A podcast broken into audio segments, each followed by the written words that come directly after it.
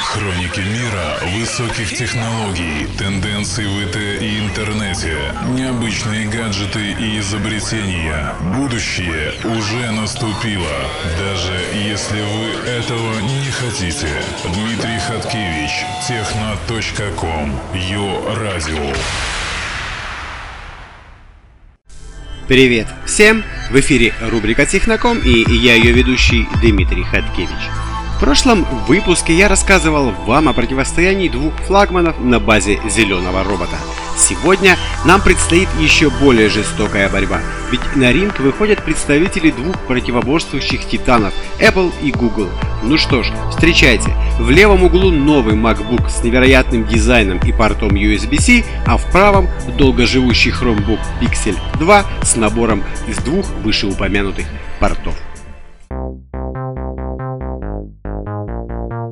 В январе 2008 года Стив Джобс представил публике первый MacBook Air и объявил, что так выглядит будущее всех ноутбуков. Но тогда это казалось смехотворным, потому что MacBook 2008 года с его низковольтным процессором, нерасширяемой оперативной памятью и крайне тормозным жестким диском работал очень медленно и постоянно перегревался, а наличие в нем всего одного USB-порта вообще воспринималось как нечто скандальное. Но на эти жертвы компания пошла ради того, чтобы создать 13-дюймовый ноутбук толщиной в 19 мм и массой в 1,36 кг. В конечном итоге Apple была вынуждена активно крутить педали назад. Третье поколение MacBook Air, вышедшее в 2010 году, обзавелось двумя USB-портами, а четвертое вдобавок получило интерфейс Thunderbolt. Но это явно был компромисс, которому компания была не рада. Именно поэтому новый MacBook, который весит всего 910 грамм и имеет толщину 13 мм, по сути является возвращением к изначальному суперпроекту MacBook Air. Благо, сегодняшние технологии позволяют реализовать то, что было невозможно сделать на компонентах 7-летней давности. Там, где все остальные производители ноутбуков пытаются организовать навязанное им Microsoft добровольное принудительное сожительство планшета и ноутбука в одном устройстве, Apple бьет новые рекорды размеров и веса ноутбуков, используя каждый миллиметр рабочего пространства внутри корпуса и внедряет новые технологии в клавиатурах и тачпадах. Яблочники постоянно и систематически работают над дизайном, энергоэффективностью и удовлетворенностью своих пользователей пользователей.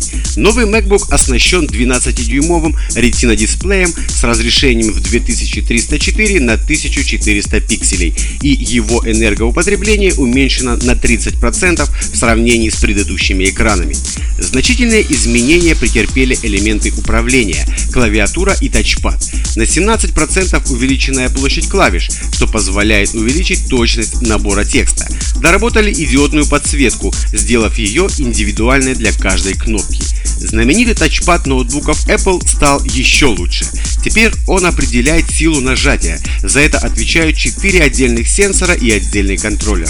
Благодаря этому тачпад Force Touch умеет распознавать множество степеней нажатий. Слабое нажатие – привычный клик. Сильное – открывает дополнительное меню возможностей, например, отображение адреса на карте, показ превью файла или добавление нового контакта по выбранному номеру.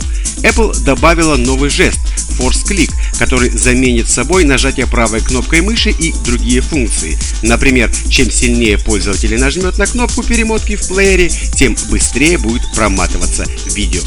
Материнскую плату уменьшили как минимум вдвое, полностью избавились от вентиляторов, а все остальное пространство заполнили аккумулятором. При этом батареи располагаются в корпусе слоями, максимально эффективно заполняя внутреннее пространство.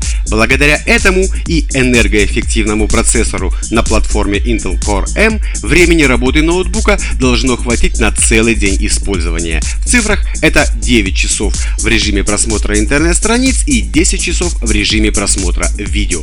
Еще одной фишкой нового ультрабука стал единственный и универсальный порт USB-C, который по заверениям Apple заменит сразу USB, DisplayPort, зарядку, HDMI и VGA. 12-дюймовый MacBook поставляется в трех цветах – золотистом, темно-сером и серебристом. Еще несколько деталей о новом супер ультрабуке от яблочников. Многие фанаты купертиновской техники привыкли к MagSafe, разъему зарядки, который крепился с помощью магнита. Если провод случайно задевали, он отключался от ноутбука, а тот оставался на месте. Теперь же зарядка будет происходить через универсальный разъем USB. И если вы заденете провод, то скорее всего ноутбук полетит на землю. Последние версии MacBook Air и Pro имели фронтальную камеру с разрешением 720 пикселей. В новом же MacBook разрешение камеры всего лишь 480 пикселей. Таким же разрешением, к примеру, обладает фронтальная камера iPhone 4. Это означает лишь то, что для собеседника качество вашего изображения по Skype или FaceTime будет значительно хуже. Разъем USB-C это одновременно круто и ужасно. С одной стороны мы получили универсальный порт для подключения чего угодно, а с другой стороны он всего один, а значит если вы заряжаете MacBook, то уже не можете подключить к устройству ничего другого, ни зарядку iPhone, ни HDMI, ни устройство с USB. Apple решила эту проблему, выпустив коннектор, который нужно докупать отдельно. Его стоимость 80 долларов. С его помощью в разъем можно одновременно подключить зарядку, HDMI и другие устройства. Пропал светящийся логотип, ставший одной из главных фишек MacBook. Его заменили на металлический. Это связано с малой толщиной устройства, ведь сделать сквозную подсветку логотипа от экрана было попросту невозможно. Теперь логотип здорово переливается на свету, но, увы, не светится сам.